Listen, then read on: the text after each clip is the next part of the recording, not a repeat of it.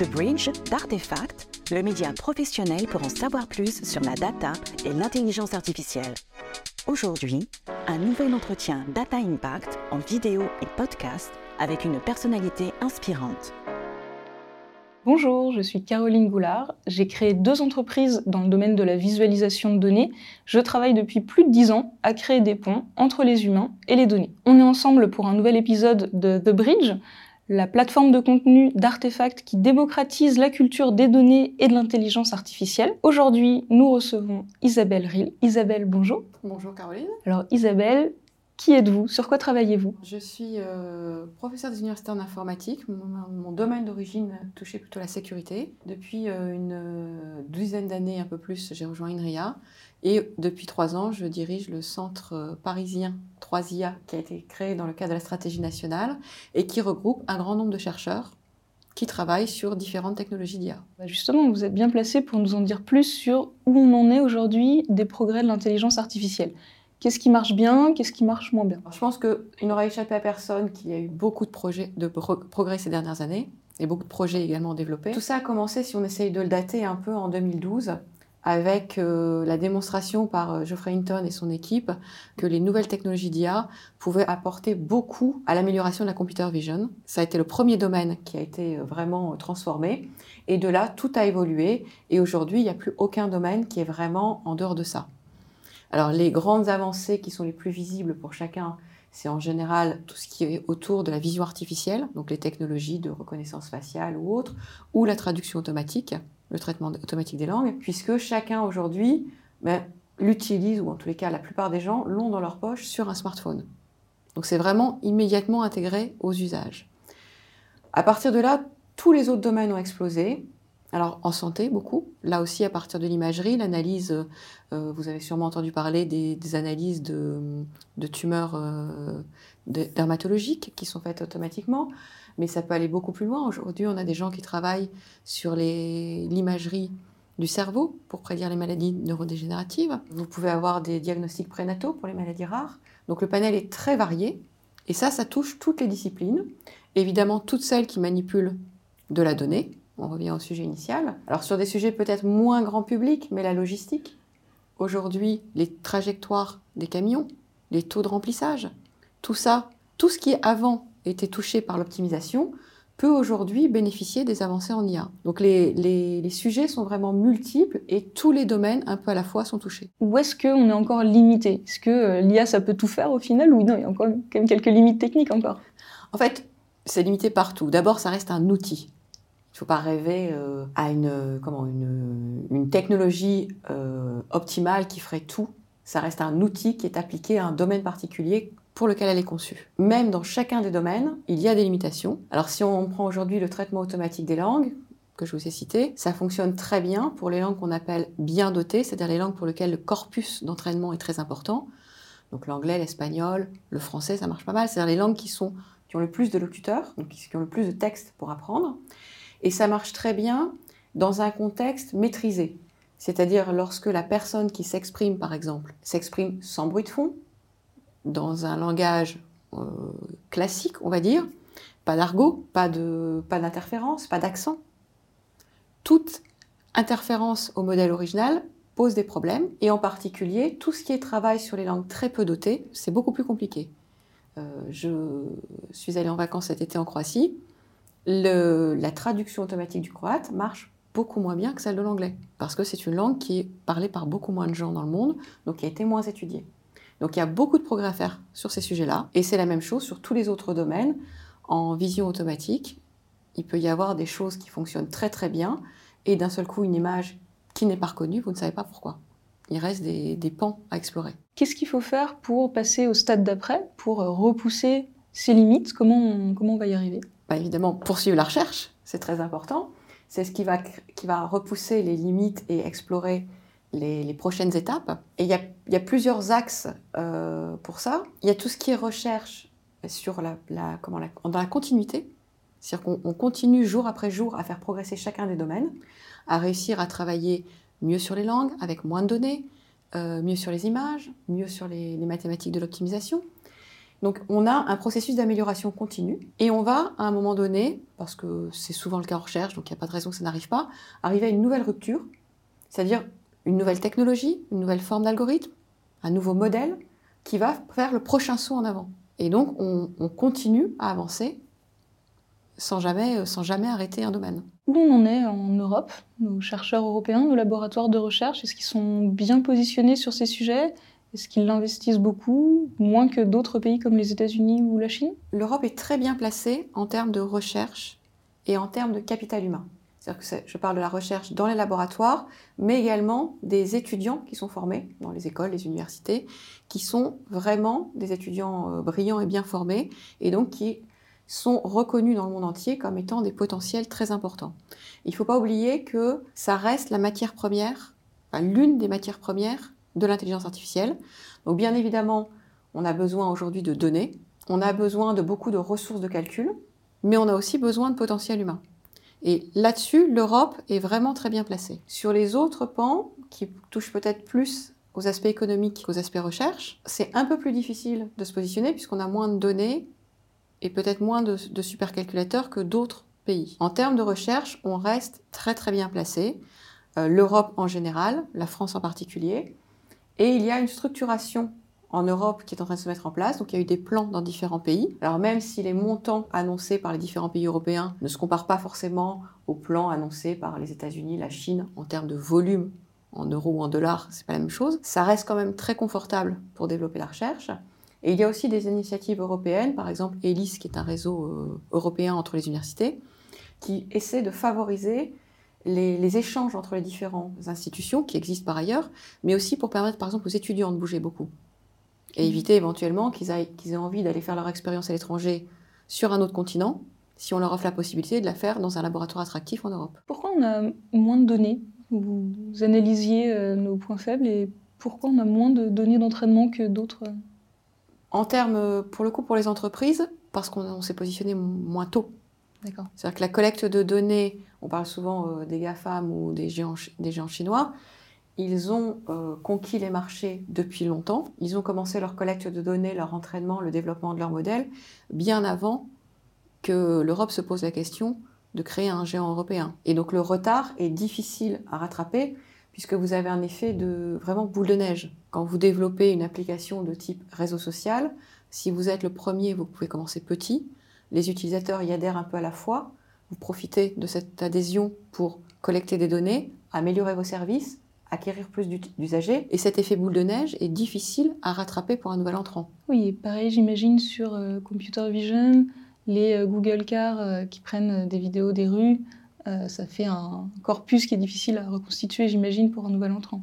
Oui, il y a des. Alors après, il y a sur la sur la vision, il y a des, il y a des, il existe des jeux de données très intéressants, libres, utilisés par les chercheurs depuis longtemps, qui permettent de comparer les algorithmes et vraiment de se positionner en termes de résultats. Encore une fois, si vous parlez d'un acteur qui, voudrait créer une voiture autonome, c'est-à-dire l'industrialiser, on n'est pas tout à fait sur le même sujet. Et en termes de réglementation, euh, est-ce qu'il faut regarder du côté de la réglementation européenne pour comprendre peut-être qu'on a plus de limites? Est-ce euh, des euh, réglementations comme le RGPD, ça peut freiner nos recherches en IA Sur le RGPD, le RGPD lui-même, je ne pense pas. Euh, ma conviction personnelle est que le RGPD est une très bonne chose et qu'il est important vraiment de, commencer à protéger les usagers et de, de les éduquer, parfois bien malgré eux, à la protection de leurs données personnelles. Donc le RGPD est un règlement qui a mis un peu de temps à se mettre en place et qui maintenant, je pense, est relativement bien accepté et bien compris. Sur les, volets qui arrivent de réglementation de l'IA, là, c'est un petit peu plus difficile de se positionner. D'abord parce que la discussion n'est pas terminée et les réglementations ne sont pas euh, figées encore à ce stade. Donc on, on a encore un peu d'incertitude sur ce qui va en sortir. Et on a peut-être, sur les côtés recherche-innovation, quelques inquiétudes qui sont apparues sur les freins qui pourraient être amenés par ces réglementations. Et euh, encore une fois, il y a une différence entre le monde de la recherche et les produits. Si aujourd'hui on, s'interdit, par exemple, la, reconnaissance faciale ou la biométrie à large échelle dans les rues, je pense que c'est tout à fait en, adéquation avec ce que les citoyens européens attendent. Ils n'ont pas envie d'être suivis, d'être euh, espionnés euh, dans la rue. Et, et ça, c'est bien. Donc on interdit l'utilisation des produits. Si on s'interdit de faire de la recherche sur la reconnaissance faciale et la biométrie, on ne maîtrisera pas ces technologies. Et surtout si d'autres le font. On ne peut pas aujourd'hui, à mon sens, estimer qu'on ne va pas utiliser la reconnaissance faciale au sens large sur des poules et être capable de l'utiliser en cas d'enlèvement d'enfants, puisqu'il faut bien qu'on la maîtrise la technologie pour l'utiliser. Et donc il est nécessaire qu'à un moment donné, on se positionne pour maîtriser les technologies et être capable, au cas où, éventuellement même pour s'en défendre. Si l'Europe refuse ou la France refuse de, manipuler les, informations, de faire des fake news, d'essayer de manipuler les, élections de ces pays euh, amis ou concurrents, euh, le fait de ne pas savoir comment ça se fait, ça va nous empêcher de nous protéger d'une éventuelle attaque. Si vous, ne, si vous ne savez pas quelles sont les technologies disponibles, si vous ne les maîtrisez pas, vous ne pouvez pas les contrer. Donc je pense qu'il faut continuer à développer des technologies, même si elles nous semblent dangereuses, évidemment dans un cadre très réglementé, c'est-à-dire avec des commissions de déontologie, des accords, des surveillances. Aujourd'hui, on s'autorise en biologie des recherches sur des virus très dangereux, mais pas n'importe où, dans quelques endroits très précis, faits par des spécialistes, dans des environnements clos et avec une réglementation. Venons-en au monde des entreprises. Qu'est-ce que ça change pour elles, l'arrivée de ces progrès en intelligence artificielle? J'ai envie de dire tout, forcément Il y a vraiment beaucoup d'usages qui peuvent être faits à tous les niveaux. Je pense qu'aujourd'hui, la plupart des, entreprises, alors j'ai cité tout à l'heure la médecine ou la biologie, on voit des, avancées très importantes, mais même au quotidien. Aujourd'hui, il y a euh, une start-up qui ne doit pas être très très loin d'ici d'ailleurs, qui propose pour les petites entreprises, start-up PME, PME, une automatisation de la gestion des factures. Donc en allant euh, trier les mails, chercher dans les répertoires adéquats, ça produit les factures, ça, automatise la comptabilité. Ça peut vraiment dégager euh, beaucoup de temps pour une petite entreprise, même dont le, cœur de métier serait complètement à côté de l'IA. Donc il y a en termes d'outils des avancées très importantes. Et ensuite, sur les métiers, les métiers mêmes, on voit une transformation dans tous les secteurs. Tous les secteurs qui possèdent beaucoup de données peuvent évidemment mieux anticiper, mieux comprendre, mieux se positionner, mieux prédire ce qui va se passer. ça peut être à la fois le comportement de leurs clients, les besoins de leurs clients, mais aussi leur stock, comment mieux gérer un approvisionnement, comment euh, anticiper euh, une pénurie? Donc tout ça, tout ce qui manipule la donnée peut éventuellement bénéficier d'IA, tout ce qui est optimisation que je mentionnais tout à l'heure, et ensuite tout ce qui peut être apporté par la robotique, par les, possibilités sont infinies. Aujourd'hui, des métiers très régulés comme la finance ou, tout ce qui touche le droit sont également impactés par l'IA.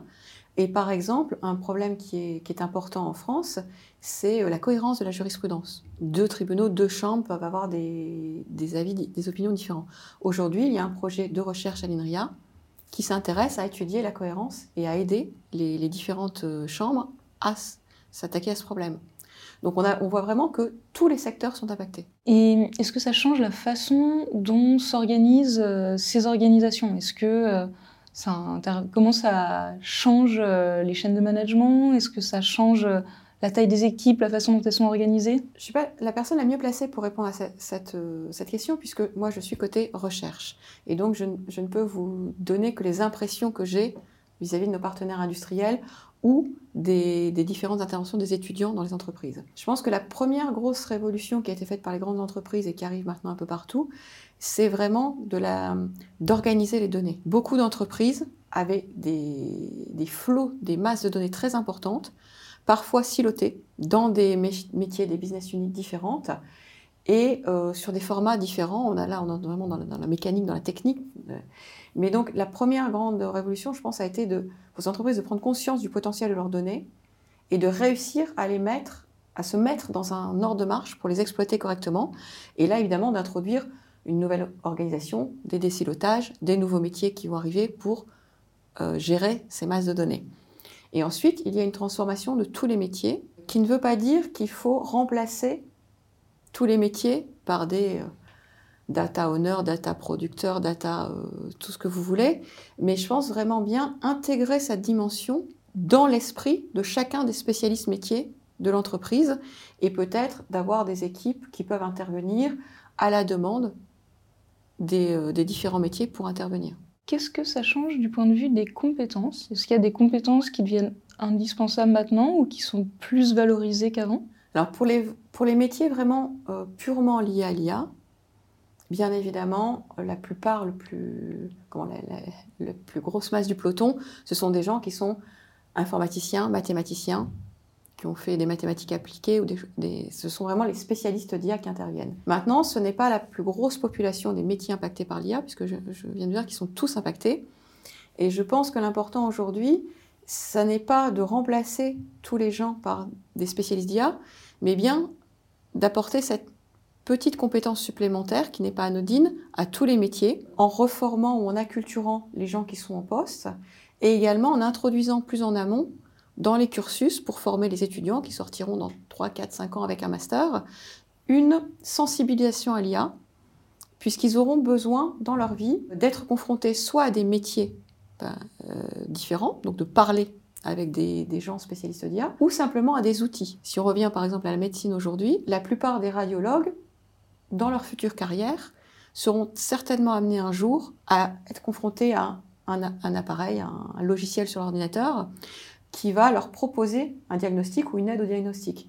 Il faut qu'ils soient formés à comprendre pourquoi ce diagnostic peut être fiable ou pas. On a vraiment une, variation et un besoin de double compétence partout. Comment on se prépare à ça, cette présence de l'IA dans tous nos métiers, mais aussi dans pas mal de notre environnement quotidien Sur les métiers, euh, je pense qu'il faut éviter de faire peur aux gens et d'éviter euh, une, comment une psychose de l'IA qui va remplacer l'humain dans les métiers. Ça sera probablement vrai. Il y a probablement des métiers qui vont disparaître et des tâches qui vont être effectuées par des robots ou des IA. Pourquoi pas? Ça peut éventuellement être des tâches pénibles. On a euh, beaucoup discuté, par exemple, avec un grand industriel euh, australien qui a beaucoup de mines et qui a complètement automatisé ses mines, avec des, camions qui vont donc dans le désert chercher les minerais, etc. Évidemment, ça a remplacé les mineurs et les conducteurs de camions. Maintenant, conduire des camions dans le désert, dans la poussière, dans le sable toute la journée, c'est peut-être pas forcément le, métier dont rêve tout le monde. Et en fait, cette entreprise a fait sa transformation en garantissant à tous ses employés une reformation et que s'ils avaient un cursus complet avec un succès à la fin, ils auraient un nouveau métier. Et donc, euh, un conducteur de camion dans le désert, aujourd'hui, euh, peut être amené à piloter les camions automatiques depuis son poste de contrôle en ville, rentrer plus souvent chez lui le soir, etc. Donc il faut imaginer ça plutôt que dans une transformation continue, mais qui a été faite par le passé par d'autres technologies. Donc pour se préparer à ça, mais il faut informer. Et pour éviter cette peur, je pense qu'il est important déjà de, désacraliser la chose, et par exemple, en Europe, on se positionne beaucoup sur l'IA de confiance, qui n'est pas encore acquise, mais sur lesquelles on commence un peu à avancer. Garantir un certain nombre de choses aux usagers, pour qu'ils sachent que ça n'est pas, l'idée n'est pas de, les remplacer ou de les manipuler, et puis les former. Ça, c'est vrai dans la poursuite de la révolution numérique. Aujourd'hui, euh, dans tout écolier a des bases euh, de biologie, un peu de physique, un peu de chimie, il sait que euh, l'eau chaude, ça brûle. Il sait que quand on lâche son verre, il tombe, il casse, parce qu'il sait qu'il y a une pesanteur. Il sait qu'il ne faut pas forcément manger des bactéries ou de la moisissure. Ils la même personne ne sont pas éduqués à manipuler l'environnement informatique qui va représenter leur quotidien avec prudence. À savoir que lorsqu'on leur présente une image sur un téléphone, dans leur application préférée, ça peut être une image réelle, ça peut être une image retouchée parce que leur ami a voulu euh, s'embellir, euh, mettre un fil, se maquiller, ou ça peut être une image qui a été manipulée à des fins néfastes. Et donc il faut que les gens apprennent à avoir le recul nécessaire pour euh, garder un esprit critique vis-à-vis de ce qui leur est proposé, et aussi avoir les réflexes minimaux de prudence quand ils s'exposent personnellement à des outils informatiques. Les outils de prudence sur leurs données, les données numéro de carte bancaire et autres, mais aussi les, informations personnelles qu'ils diffusent sur la place publique. Parce qu'aujourd'hui, le, réseau social, c'est la place publique.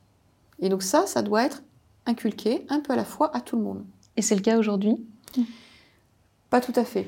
On, commence à avoir des, options euh, sur le numérique en collège et en lycée, mais je pense qu'il faudrait aller plus loin et vraiment, on ne parle pas de, de former les spécialistes.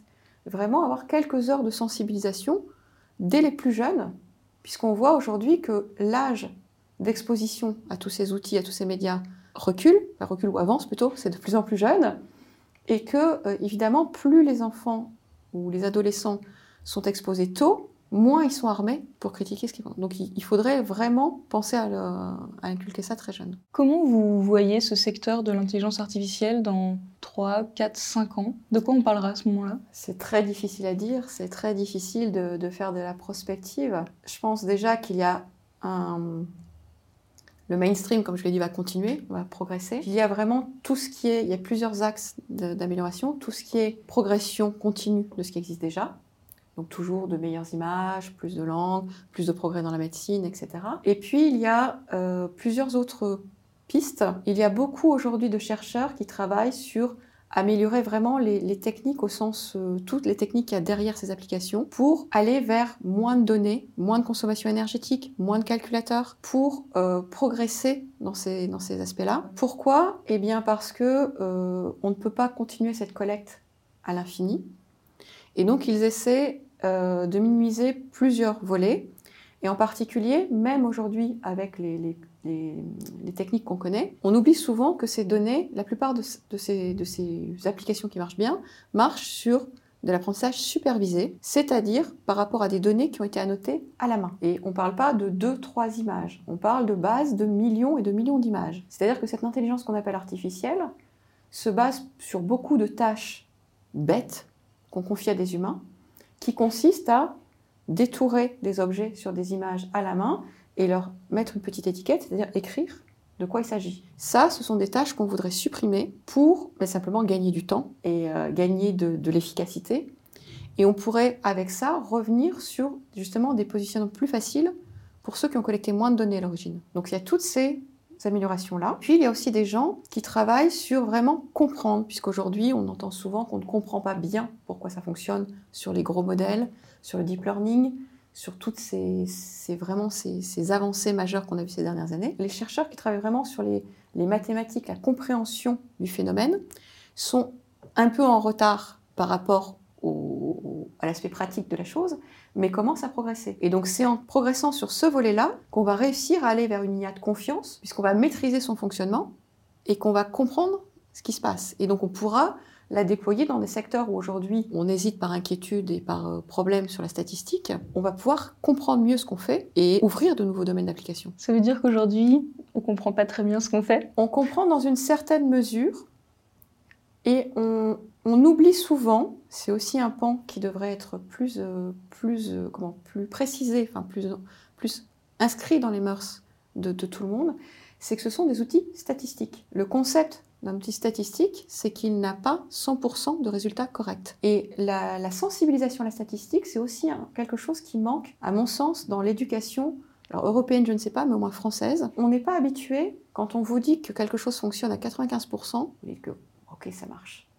Et donc vous pouvez être surpris quand vous tombez sur l'un des 5% dans lesquels ça ne fonctionne pas. On a vu ça par exemple au moment de la crise Covid, qui n'a rien à voir avec l'IA, mais dans toute la presse, on annonçait des résultats ou des, fonctionnements ou des risques avec un certain pourcentage que les gens ne lisaient pas forcément correctement. On a cette problématique-là dans l'IA. Donc on essaie d'améliorer quotidiennement le pourcentage de succès des algorithmes et aussi la fiabilité de la marge d'erreur qui est donnée. Mais ça, ça mérite encore d'être amélioré. Et quand vous dites on ne comprend pas toujours ce qu'on fait, non, c'est vrai. Il y a des modèles qui fonctionnent avec une, parfois la surprise pour le chercheur qui l'a créé. Donc il étudie a posteriori pourquoi ça marche. Mais on demande aujourd'hui à l'IA beaucoup de choses et beaucoup de choses qu'on ne demande pas aux autres domaines.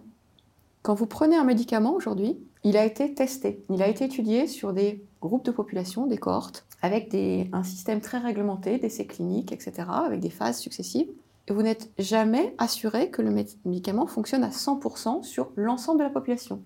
Parce qu'il a été utilisé sur des il a été étudié pardon, sur des euh, échantillons statistiques de population, de représentation, en fonction euh, des âges, des, pathologies. Là, je, dépasse largement mes compétences. Mais c'est un, un processus qui est très maîtrisé.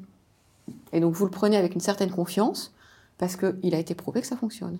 Il faut qu'on arrive à mettre en place de tels processus pour l'IA, et d'ailleurs le numérique en général, c'est-à-dire d'arriver à un, cahier des charges de tests Puisque tant que ça reste sur des domaines statistiques, on ne pourra pas assurer 100% de réussite. Mais il faut qu'on puisse mesurer à quel point c'est raisonnable d'accepter un algorithme pour un problème donné à un instant donné. Pour conclure, Isabelle, qu'est-ce que vous nous recommanderiez de lire, euh, de regarder une conférence, euh, un article, euh, une vidéo particulièrement intéressante pour comprendre ces sujets, pour approfondir? Il y a énormément de données, on revient toujours au sujet initial, disponibles en ligne. La plupart sont très intéressantes. Je pense qu'il faut revenir toujours à mon fondamental. Il faut regarder toutes les informations disponibles avec un esprit critique et en regardant quel en est l'auteur. Parce que les gens ont des points de vue différents et des centres d'intérêt différents. Alors si vous me demandez quelles sont mes, deux lectures du moment que je recommanderais, euh, j'en ai deux parce que j'ai toujours des difficultés à en choisir un. Il y a le, livre de Yann Lequin, qui est quand même l'un des pères fondateurs de l'IA, et qui peut être lu par tout le monde parce qu'il raconte toute l'histoire de l'IA, l'état des lieux, et même s'il y a des petites incursions sur des, des, domaines un peu plus mathématiques, le livre est conçu de manière à ce que vous puissiez les passer et éventuellement y revenir plus tard. Et un deuxième livre de quelqu'un qu'Artefact connaît bien, qui est Damien Gromier, qui lui a plus euh, visité l'écosystème français, qui est lié à l'IA, et a interrogé un certain nombre de, de start-upers, de grands groupes, vraiment tout l'écosystème, pour voir leur positionnement sur les différents domaines. Donc ça fait deux lectures très complémentaires. Parfait. Merci beaucoup. Merci à vous. On se retrouve très bientôt pour un nouvel épisode de The Bridge.